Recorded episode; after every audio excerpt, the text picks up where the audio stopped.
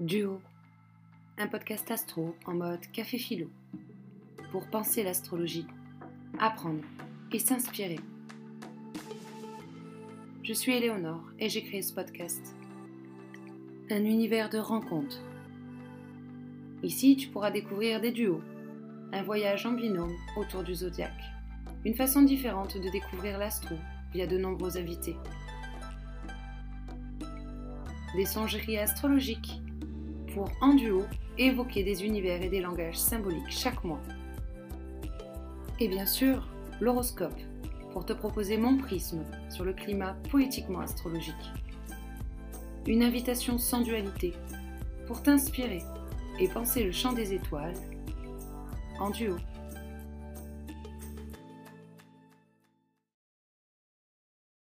Bonjour à tous, je reviens vers vous pour ce nouvel épisode de la météo des étoiles pour la semaine qui ira du coup du 19 juin jusqu'au 25 juin. Alors, dans un premier temps, je voulais vous rappeler que l'épisode des songeries astrologiques autour de l'énergie de Chiron en Gémeaux et les chemins du savoir est disponible sur le podcast. Ce sera l'épisode numéro 20. N'hésitez pas à venir le commenter, le partager ou à venir échanger avec moi ou Astromagique avec qui j'ai pu collaborer dans cet épisode. Cette semaine, je vous parlerai de plusieurs aspects. Dans un premier temps, je ferai un petit point sur euh, la nouvelle lune qui a eu lieu dimanche, donc euh, aujourd'hui où j'enregistre. J'ai deux trois idées qui me sont venues en complément. Puis, dans un second temps, nous irons parler du mythe de l'Ita qui fête le solstice d'été, c'est-à-dire le jour le plus long de l'année. À travers ce mythe, du coup, nous vous évoquerons ce jour de l'arrivée du Soleil, également associé dans l'énergie du signe du Cancer. Donc, par rapport à cette nouvelle lune qui a eu lieu, du coup, dans l'énergie euh, du Gémeaux, j'ai eu la curiosité d'aller voir donc dans six mois euh, pour euh, compléter ce cycle hein, de compréhension. Hein. une nouvelle lune, c'est vraiment une étape de renouveau, de renaissance, d'émergence de sens à travers l'énergie du Gémeaux, notamment à travers en fait cette énergie dans la maison 12, il y avait quand même vraiment tout ce sens en fait, toute cette euh, association à la fois de cette force vitale, de cette vitalité, de cette mise en lumière et en même temps toute cette place de l'ombre avec la lune à l'intérieur, de ce subconscient qui se jouait et qui se joue aujourd'hui du coup, vu que j'enregistre le jour même, dans euh, la maison 12. Donc la maison 12, ça va vraiment être une maison qui parle de bilan, qui vient parler justement en fait de toute cette force du subconscient. Avec cette lunaison à l'intérieur, il y a quelque chose de cette force de la connexion, de retrait. Il y a cet espace aussi de choix, de solitude, de guérison potentiellement et d'émergence de sens, notamment avec ce signe du Gémeaux, autour de potentiels secrets euh, qui pourraient être encore tabous. Il y a vraiment cette force en fait de cette douzième maison par rapport à la carte du ciel de cette lunaison, de fin de cycle également. Donc il m'a semblé pertinent de venir compléter en fait euh, l'épisode de la semaine dernière autour de cette lunaison par euh, quelques informations. Donc la prochaine pleine lune qui viendra clôturer en fait, si vous voulez, ce cycle de six mois autour de cette invitation de la nouvelle lune dans l'énergie du Gémeaux, cette pleine lune en Gémeaux aura lieu le 27 novembre 2023.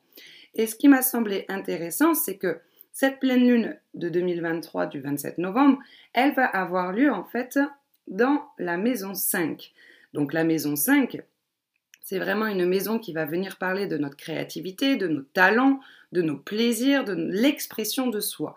Donc j'ai trouvé quelque part un petit peu pour introduire cette semaine intéressant en fait de poser en mots le fait que cette lunaison avait notamment en fait Mars dans l'énergie du lion, avec beaucoup d'aspects et beaucoup d'invitations à la compréhension de cette énergie, et que la pleine lune aura lieu, du coup, dans l'énergie du Gémeaux, qui se situera en novembre en maison 5. Donc il y a vraiment quelque part, en fait, cette invitation à l'expression, à l'expression de soi, à la compréhension, au sens, à la mentalisation, mais également à la découverte par l'échange, par les mots ou par le fait de penser à l'intérieur de soi pour pouvoir l'exprimer quelque part, enfin à l'extérieur, de découvrir pour pouvoir exprimer. Donc avec cette lunaison actuellement aujourd'hui dans en fait si vous voulez cette maison 12, il y a quelque chose de l'ordre de la guérison potentielle autour de cette notion de l'expression Gémeaux. De choix à faire potentiellement très marqués également. La prochaine étape de ce cycle sera donc la pleine lune du 27 novembre et dans cet axe maison 5, maison, maison 11, on est vraiment quelque part en fait sur cette idée d'exprimer authentiquement qui l'on est, sachant que Mars, pour cette future lunaison, sera en conjonction avec le Soleil dans la maison 11. La maison 11, c'est vraiment quelque part agir pour le groupe, agir pour sa communauté, agir pour ses projets, agir pour le collectif. Donc il y a vraiment à la fois cette action et cette euh, vitalité de feu, hein, vraiment, par rapport à ce Soleil et à Mars dans cette maison 11, qui nous demande en fait quelque part de projeter vers l'avenir, donc vraiment cette compréhension actuelle autour euh, de ce cheminement pendant six mois autour des secrets, autour de notre subconscient, autour de cette étape de bilan, fera émerger potentiellement à la prochaine pleine lune en gémeaux, c'est-à-dire le 27 novembre, tout un tas de nouveaux projets, nos volontés en fait de progresser, de nous regrouper, nos idées en tout cas à ce niveau-là. Et euh, cette lune qui aura lieu du coup dans la maison 5 mettra vraiment quelque part en avant euh, nos relations potentiellement affectives, mais également vraiment cette expression de soi. Donc vraiment, je, vous invite vraiment à prendre note en fait cette semaine de vos ressentis hein, autour de cette nouvelle lune en Gémeaux, afin de pouvoir faire quelque part un peu une étape de vrai bilan en fait de tout ce que vous aurez mis en place pour euh, conclure lors de la pleine lune du 27 novembre 2023. Donc je voulais également en fait venir vous parler euh, du mythe euh, de l'Ita pour fêter cette arrivée du solstice. Donc le solstice, si vous voulez, c'est le jour qui annonce l'été, hein. donc on, parle du 21 juin. C'est euh, le moment le plus long de l'année. C'est quand le soleil, si vous voulez, quelque part atteint son point le plus culminant dans le ciel. Cette année, ce sera mercredi 21 juin dans le signe du coup du cancer. Donc pour mémoire, le terme solstice, ça vient du latin qui veut dire solstitium, fait de sol, soleil, et de sistere, se placer, se tenir, s'arrêter. Donc il y a quelque part cette idée que euh, c'est l'instant, c'est le moment, c'est un événement qui nous demande quelque part en fait de se poser, hein, on pourrait dire, et euh, d'accueillir en fait ce temps de lumière, ce temps de vitamine D en fait proposé quelque part en fait par le soleil. C'est également un moment de l'année, donc il y en a deux, hein. vous avez le solstice d'été et le solstice d'hiver, hein, du coup, et c'est le moment de l'année où, euh, quelque part, le Soleil est arrivé à son plus grand éloignement, quelque part, de l'équateur, hein, pour vous faire une représentation spatiale de l'idée. En ce qui concerne le solstice, c'est la période de lumière où il y a la plus grande force solaire. C'est vraiment cette idée d'une apogée de la lumière. C'est aussi un temps en fait de célébration à l'extérieur. Hein. C'est l'été, c'est la richesse du soleil, c'est la beauté, c'est l'émergence de la nature. Euh, il y a les fleurs, la floraison, etc. Les fruits qui arrivent. C'est vraiment cette émergence en fait à travers en fait euh, la nature qui se manifeste également. Euh, dans les fêtes chrétiennes, en fait, ce solstice et ce mythe de l'Ita en fait va être associé à la fête de la Saint-Jean hein, notamment. Donc, si vous voulez, l'Ita, euh, dans les anciens cultes solaires, on le retrouve en fait quelque part de différentes manières. Dans l'Égypte antique, par exemple, le solstice d'été correspondait à peu près au gonflement en fait des eaux du Nil et marquait quelque part cette nouvelle année, si vous voulez. Ensuite, dans certaines tribus amérindiennes, on célèbre également ce solstice d'été par des danses qu'on accordait au soleil. Et dans les traditions païennes, on faisait le choix des solstices et des équinoxes notamment pour célébrer quelque part, en fait, les, et s'accorder quelque part les meilleurs auspices, se souhaiter des bonnes choses, si vous voulez. C'est ce qu'on appelle le sabbat solaire, si vous voulez.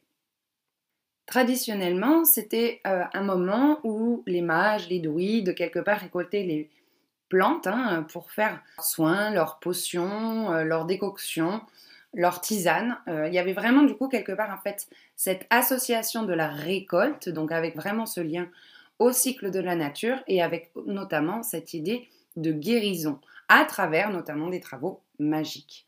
De nos jours, ça va plutôt être une occasion quelque part en fait pour se rassembler, comme on pouvait retrouver le culte notamment autour de Stone Age, où il y avait des milliers de personnes qui célébraient en fait cette arrivée de l'été.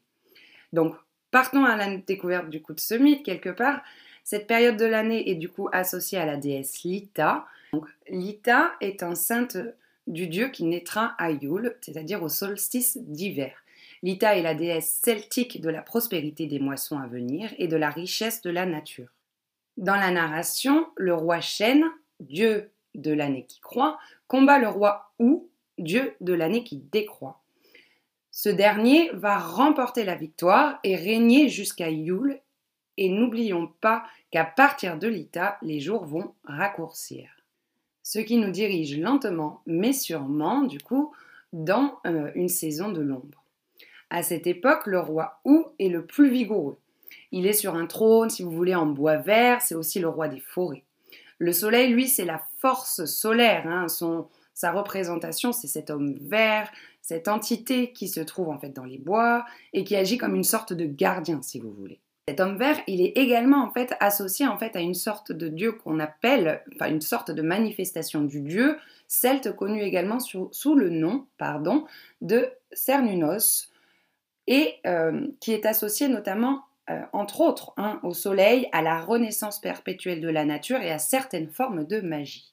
L'Ita, donc, si vous voulez, quelque part, est cette période de la lumière, de la purification, de la guérison et surtout de cette fameuse célébration solaire. En même temps, comme on vient de le dire, il y a aussi tout cet espace en fait de gestation sous-jacente au mythe qui naît à l'occasion du solstice d'hiver Yule. Donc il y a tout ce processus aussi autour de l'énergie en fait du concert que l'on va retrouver à l'intérieur hein, avec toute cette germination, ce côté en fait de l'ombre et du subconscient qui quelque part en fait commence à prendre plus de place dans le cycle temporel. Pour le moment donc nous sommes dans le cycle et dans la fête autour de l'Ita qui doit quelque part en fait être une célébration plutôt joyeuse, c'est un temps où on célèbre à l'extérieur, c'est un moment pour profiter du soleil, de la beauté de la richesse notamment de la nature. C'est aussi associé à notamment beaucoup de fêtes en lien avec la célébration à travers le symbole du feu, hein, qu'on peut retrouver notamment à travers l'Incingent, ou à cette idée en fait de se retrouver à l'extérieur avec notamment cette fête de la musique. C'est également en fait cette fête euh, de joie hein, avec aussi énormément de périodes autour notamment des unions et notamment du mariage. Donc comme chaque solstice, il y a aussi toute cette narration et toute cette mythologie qui se joue comme si quelque part en fait c'était la période de l'année où un moment où le voile quelque part entre les mondes était le plus fin par rapport à d'habitude. On y raconte souvent des, événements ou des narrations autour des fées, des esprits des morts, ou euh, toutes les entités en lien par exemple potentiellement avec les légendes autour de la nature notamment. À travers ce mythe, nous avons en fait tout ce rapport en fait à la temporalité également qui se joue, à la gestation sous-jacente hein, du coup par rapport à, ce qui se raconte dans cette histoire, avec le fait de ne pas oublier que le temps du soleil est une période et que à partir du solstice d'été, les jours vont commencer à décroître. Donc avec toujours cette polarisation qui se joue quelque part entre le temps de lumière, le temps d'obscurité, le conscient, l'inconscient, et euh, que quelque part ce feu sacré en nous-mêmes, ou autour desquels, à travers notamment euh, nombreux rituels, les gens dansaient par exemple, était un moment d'unité pour célébrer cette arrivée dans le calendrier. Donc le soleil qui transite dans l'énergie du cancer. Donc là, nous arrivons avec le soleil en cancer. La maîtrise du cancer est euh, notamment attribuée à la Lune et euh, ici le Soleil est dans la demeure de la Lune. C'est une période quelque part pour s'occuper de sa famille, de sa maison, pour renforcer quelque part notre sentiment de sécurité. C'est vraiment une invitation du coup à la fois de se relier en extérieur, de profiter pardon, de toute cette luminosité, mais c'est également quelque part un moment, une invitation en fait pour à la fois plonger dans notre monde intérieur et euh, se relier dans des espaces qui nous sécurisent. On ressent potentiellement avec l'arrivée du soleil dans l'énergie du cancer des besoins en fait de routine, de se retrouver dans des habitudes, d'être dans des espaces familiers, de se rassembler. Il y a vraiment cette invitation quelque part à se recentrer sur son intimité, sur sa vie privée, associée notamment par exemple à la période des vacances que l'on attend tous. On a besoin en fait de voir ou de revoir des lieux du passé. C'est un moment où on peut être invité à circuler, découvrir des nouveaux endroits, et pour autant, nous sommes toujours quelque part un peu heureux de retrouver nos racines et euh, notre domicile. L'énergie du cancer est une énergie cardinale avec en fait quelque part cette force d'apparition de quelque chose de neuf et encore pour l'instant mystérieux. C'est vraiment quelque part une énergie d'initiation en fait d'un processus. Le cancer, cette énergie O est une énergie du coup de réceptivité, d'émotivité, de sensibilité. Le monde, quelque part, est perçu par les ressentis notamment. Cette réceptivité, elle se passe essentiellement à l'intérieur avec beaucoup de valeurs de subjectivité. Le cancer, c'est ce glyphe en fait qui fait penser et qui est associé notamment à l'écrevisse, au crabe, hein, qui accentue vraiment cette notion d'enveloppe protectrice, comme s'il y avait une coquille et à l'intérieur, quelque part, se passe un processus de croissance, de lieu où l'on se sent en sécurité. Et en ce sens, hein, quelque part, je tisse les liens avec l'histoire que je vous ai racontée autour de l'ITA notamment, avec toute cette étape de gestation qui ira du coup jusqu'au solstice. Cette notion de coquille hein, vient quelque part en fait établir une sorte de barrière, hein, mais pour autant, il y a vraiment cette notion de cellule, de, microcosme, d'embryon, de cellule familiale quelque part qui se joue à l'intérieur du cancer. Pour autant, hein, la, peau, on va dire l'enveloppe, si vous voulez, de la coquille, reste matériellement quelque chose en fait de, de non franchissable et pour autant est une matière qui se veut potentiellement aussi poreuse. Et quelque part, le défi à travers en fait l'énergie du cancer, ça sera à la fois cette coquille et cet espace nécessaire à la protection et en même temps de trouver ce juste équilibre avec la porosité pour rencontrer quelque part l'extérieur et s'ouvrir au monde. Donc l'étape Gémeaux serait quelque part un peu cette idée d'avoir euh, plein d'idées justement quelque part et euh, en énergie du cancer, ça serait de réussir à démontrer qu'à travers le quotidien, à travers notre foyer, les choses peuvent prendre sens, de quelque part euh, passer de l'abstraction Gémeaux à euh, la réalité Cancer, que les choses deviennent durables, que le moi s'établit. Une sorte de défi de la croissance, quelque part, si vous voulez. Donc c'est vraiment dans cette évolution avec cette énergie cardinale et en signe d'eau, un des éléments en fait du zodiaque qui est fondamental dans la construction du moi. Et c'est à travers l'énergie du lion qu'il faudra vraiment passer l'étape de l'expression de soi. Le cancer, c'est vraiment cette énergie d'un éternel voyageur, d'un nid douillet, euh, d'un nid chaud. Alors pas le voyageur dans le sens vagabond sagittaire, mais plutôt euh, et cet exotisme sagittaire, hein, mais plutôt quelque part le cancer qui aspire à découvrir les lieux où il pose ses bagages, les espaces où il découvre quelque part sa sécurité. Il y a vraiment cette dimension d'une recherche d'atmosphère hein, euh, avec cette énergie cancer. On peut discerner trois types d'énergie cancer notamment. Donc avec le cancer, si vous voulez, vagabond, avec une dominante mercurienne qui a besoin euh, de comprendre, de ressentir et de comprendre par ses impressions, de vivre en fait euh, pour autant à, travers ce monde qui peut potentiellement ressentir comme hostile. Hein, euh, le cancer vagabond, quelque part, il est dans une recherche de son enfance, de ce qu'il aurait voulu qu'elle soit, une forme de nostalgie. Il y a ce cancer introverti aussi hein, qui quelque part, ne laisse pas euh, sa sensibilité être déchiquetée par le réel. Il durcit sa carapace et va plutôt avoir une posture de repli sur lui-même. Et nous avons aussi, par rapport à cette analogie avec la maison 4, hein, du coup dans le zodiaque, le cancer un peu, on va dire, euh, enfant roi, comme dirait Luc Biget, qui va être vraiment quelque part cet attachement à la mère, cet attachement à, à l'origine, on va dire, si vous voulez, qui va chercher en fait dans son quotidien à être pris en charge par les autres. Ce besoin de se faire materner, d'attirer l'attention de son entourage, notamment par euh, des façons d'être hein, dont il doit progressivement quelque part en fait prendre conscience pour devenir sa propre mère notamment. Donc le défi, si vous voulez, euh, de l'énergie cancer, ça va être d'apprivoiser l'image et les pressentiments que l'on peut avoir.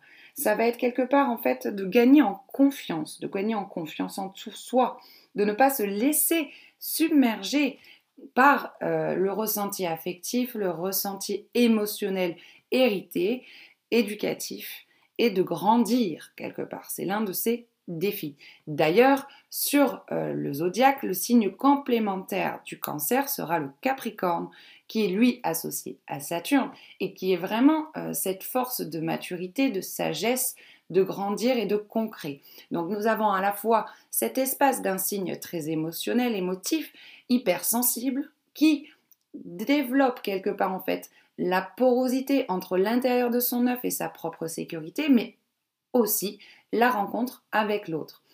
En énergie Capricorne, nous sommes dans un espace du zodiaque associé à la maison 10 qui va être l'expression de soi au monde aussi. Donc, toute une étape et tout un programme de développement. Donc, si vous êtes né avec le soleil dans l'énergie du cancer, bah déjà, euh, je vous souhaite euh, un joyeux mois d'anniversaire. Si vous avez la lune, elle est euh, vraiment dans une posture et dans une maîtrise de l'énergie du signe, vous pouvez réfléchir aux différents types de cancers. Le cancer vagabond, le cancer introverti et le cancer enfant roi, comme les appelle notamment Luc Piget. Avec l'énergie cancer, c'est aussi toute cette force de créativité, de fertilité qui va y être associée. Il va avoir en fait cette force hein, dans, ce signe en fait, d'avoir un monde intérieur comme un terrain de jeu, une innocence quelque part, voire un peu de naïveté pour autant, hein, mais une inspiration quelque part à la créativité, à l'imaginaire. Le signe du cancer, il aime créer, il aime créer dans sa bulle quelque part, mais il est très doué et a des appétences en fait hein, pour développer les arts. C'est des signes qui ont besoin aussi de temps en solitaire pour laisser émerger toute leur force créative. Ils sont sensibles notamment à leur environnement et c'est un des espaces qui leur permettent d'accompagner la créativité et la création. L'art, chez l'énergie cancer, c'est presque de l'ordre de la thérapie potentiellement aussi. C'est un moyen de transformer en fait les énergies quelque part qu'il ressent, qu'il perçoit des autres, hein, parce que ce sont des signes quand même hypersensibles. Et euh, c'est une forme d'expression pour lui, pour donner naissance amour, en fait, hein, innocence et joie par euh, ses créations. C'est une énergie très douce et maternante également. On aime prendre soin et protéger protéger ses proches, hein, euh, on aime leur faire à manger, on aime les chouchouter, on a besoin de sentir en fait ce cocon sécurisant pour pouvoir en fait croître. C'est le premier signe de la saison estivale du coup et il initie un mouvement pour donner naissance et quelque part par la protection réussir à émerger potentiellement petit à petit de sa coquille. Ce signe est donc lié vraiment à la Lune, il va avoir une influence forte par rapport à la notion du passé, des temps anciens, des aïeux, des ancêtres, des souvenirs et notamment de l'enfance. C'est un signe qu'on va beaucoup attacher à la famille hein, notamment, et euh, cela est une grande source d'inspiration ou de déconstruction pour se construire et sortir soi-même de son œuf. La lune va être associée notamment à la mer, mais également à tout ce qui va nous nourrir. Donc se nourrir intérieurement, se nourrir psychologiquement, mais également aussi se nourrir matériellement. La lune étant exaltée en taureau, ça sera également concrètement la nourriture c'est un signe qui quelque part aussi se euh, contente quelque part en fait des plaisirs simples et naturels. Hein. Il a ce besoin de se relier à la nature, il a besoin de rester euh, naturel dans une forme de simplicité. C'est un signe qui va vraiment agir au feeling, notamment avec ses émotions. Il va écouter assez instinctivement en fait son cœur plutôt que son mental. C'est un signe d'eau, donc naturellement beaucoup d'intuition hein, avec l'élément eau, qui permet en fait de faire des, nuances, des subtilités, des teintes quelque part, d'énergie un peu plus subtile. Le cancer, il aime être connecté à la nature, aux animaux, et il y a cette idée d'espace refuge qu'il porte énormément en lui. Donc par rapport à la carte en fait de l'arrivée du soleil dans l'énergie du cancer qui a lieu mercredi 21, dans ce thème, on peut voir que le soleil est tout juste dans l'entrée de la maison 9. Donc une maison 9 cancer, ça va être vraiment cette dimension en fait de sens, d'apprentissage, de philosophie de vie, de cocon, euh, d'apprendre en fait et de transmettre. Il y a vraiment cette force en fait autour de la protection et notamment de l'association. Je parle d'association parce que ce solstice est également euh, associé avec une conjonction en fait de Junon qui va être, si vous voulez, la, la déesse mère de l'Olympe. Hein. elle est associée notamment à Héra. Et le défi de Junon, ça va être euh, d'être à la fois en elle et à l'extérieur à égalité avec l'autre. Donc il y a vraiment ce défi d'invitation, en tout cas hein, avec ce solstice, d'égalité, de se sentir à l'égal de l'autre, en harmonie solaire avec l'autre, de rayonner ensemble. Il y a vraiment cette force en fait. Et c'est comme si euh, ce thème de solstice hein, était une invitation à penser notre place vis-à-vis des autres avec philosophie, avec euh, connaissance et avec potentiellement tout cet espace de guérison, vu que nous sommes dans la maison neuve, qui est une analogie avec l'énergie du Sagittaire et notamment de Chiron, que je vous invite à aller écouter si vous voulez. J'en parle notamment avec Annelise d'Astromagique. Dans cette carte du 21, on peut voir également que Mars est en conjonction avec la Lune noire en Lion maison 10, donc avec toute cette réflexion en fait sur comment j'agis pour ma posture sociale, comment je rayonne, comment je n'entre pas en conflit entre ce que je voudrais rayonner socialement, être aux yeux du monde, professionnellement notamment, quelle reconnaissance j'ai besoin. Hein, la Maison 10 parle également de cet espace nécessaire à la reconnaissance et comment quelque part en fait je ne rentre pas en conflit euh, potentiellement avec les autres pour être authentiquement moi. Comment je lève quelque part en fait cette ombre proposée par la lune noire, comment je retrouve en fait cette authenticité d'être pour euh, oser agir et rayonner comme je le souhaite, comme je le mérite potentiellement aussi. Le Soleil fait également un aspect de quinconce euh, avec Pluton qui lui est euh, repassé dans l'énergie du, Capricorne.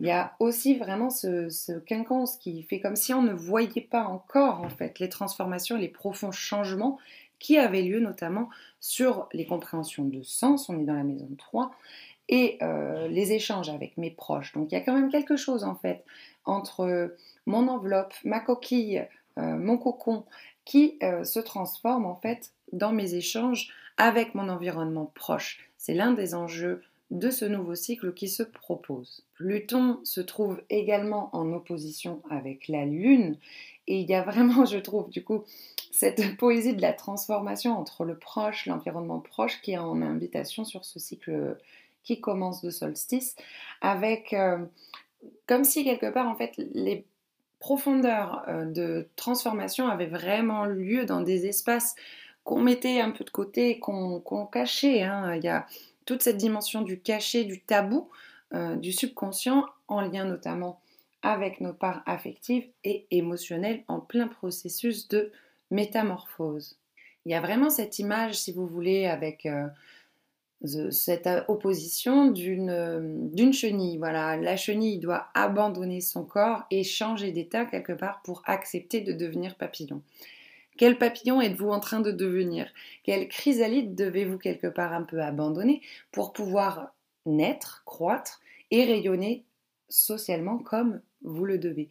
Quels sont les enseignements que vous avez à transmettre au monde par vos propres schémas de transformation intérieure? Potentiellement ressentir quand même pas mal de flou hein, sur cette transformation, cette métamorphose. Hein. Le Soleil en carré à Neptune, ça crée une forme de tension. Neptune en maison 5, il y a vraiment cette idée en fait que l'on ne sait pas encore quelle forme donner à la création, à l'émergence, à, à, la renaissance potentiellement aussi de cet enfant intérieur. Comment créer, comment alchimiser, comment ne pas se perdre en fait dans cet infini euh, émotionnel en fait. Hein autour de cette énergie proposée pour euh, le mois à venir, solaire. Comment créer euh, une forme qui me correspond, qui ait du sens, qui exprime authentiquement qui je suis. On est sur cette maison 5 avec toute cette force, comme on l'évoquait tout à l'heure au début de l'épisode, sur l'expression de soi. Cœur est l'intérieur de la maison 8, du coup dans l'énergie du Gémeaux. La maison 8, c'est vraiment cette compréhension en fait, cet apprentissage en fait par la transformation. Il y a vraiment aussi toute cette notion d'héritage qui se joue. Quelle compréhension sommes-nous en train de mener autour de ce qu'on hérite hein? Alors héritage dans son sens large, mais il y a quelque part cette idée d'une perte, d'une mort euh, pour faire naître euh, autre chose, et notamment par la compréhension du sens, par l'échange, par la communication potentiellement également dans cette fameuse carte du solstice que Mercure est en sextile à Vénus et à Mars qui se trouve actuellement dans l'énergie du lion, donc avec toute cette euh, énergie à disposition en fait pour initier ce nouveau projet, pour concrétiser en fait et apprendre réellement à tirer parti pour agir, à tirer parti pour aimer, à penser en fait nos nouvelles valeurs, les valeurs que l'on souhaite en fait créer pour demain. Saturne, lui, est dans la maison 4, hein, qui est donc en analogie avec la Lune, qui est en analogie avec le signe du cancer, vous l'aurez compris. Et Saturne est plutôt en aspect positif. Hein. Nous avons un quinconce avec la Lune. Donc bon, là, on n'a pas encore en fait, euh, si vous voulez, toutes les clés où on se sent euh, encore dans un vague, un peu dans un vaporeux. L'aspect de quinconce, c'est un aspect qui met un petit peu de doute, de trouble, où on n'est pas sûr exactement de la direction en fait. On doute beaucoup. Donc Saturne doute beaucoup en fait de la concrétisation, de l'émergence du sens proposé en fait par ces principes d'imaginaire ou bien encore ses sensations. Il doute beaucoup en fait de ce qui se passe à l'intérieur encore de son ventre. Mais pour autant, Saturne est en trigone avec le Soleil. Donc il y a vraiment pour autant cette force à matérialiser, à concrétiser, à gagner en sagesse dans les apprentissages que l'on est en train de vivre et d'expérimenter. Il y a également en fait un sextile à Jupiter, donc avec toute cette force d'expansion proposée, toute cette force d'abondance dans ce changement, à l'accepter, à le tolérer et notamment à le manifester avec Saturne. Une profonde réflexion notamment sur nos origines, sur nos racines. N'oublions pas que dans la mythologie, euh, Saturne ingère également ses enfants. Ses enfants vivent deux gestations, donc ses enfants les dieux, hein, du coup, je veux dire, euh, il va euh, les ingérer, donc ils sont portés par leur mère, ils sont portés par leur père. Puis ils renaîtront au monde, donc ils sont dans ce schéma, si vous voulez, symbolique de euh, la renaissance et de l'émancipation à la fois du corps maternel et à la fois du corps paternel. Donc devenir quelque part aussi sa propre mère, défi de l'énergie cancer, et son propre père, défi saturnien. Tout peut se faire quand même dans une énergie euh, potentiellement ardente, brûlante, chaleureuse, euh, euh, créative, hein, avec cette Vénus, si vous voulez, dans l'énergie du lion. Et ça propose aussi une vraie réflexion, en fait, sur mes valeurs individuelles vis-à-vis de mes valeurs vis-à-vis du collectif. Il y a aussi toute cette force de feu, hein, d'amour, en fait, proposée par cette énergie vénusienne dans l'énergie feu du lion actuellement dans cette maison 10.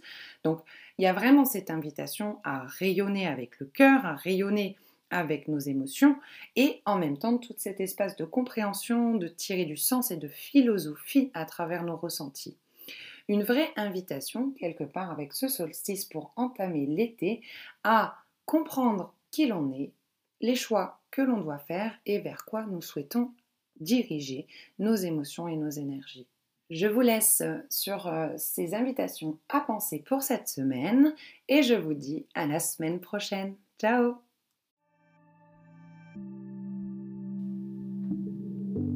Duo touche à sa fin. J'espère que tu auras pu être inspiré, que tu repars avec des idées et des images. Si tu as aimé mon travail, tu peux me soutenir en likant, t'abonnant ou bien encore en partageant. Les commentaires peuvent m'aider également.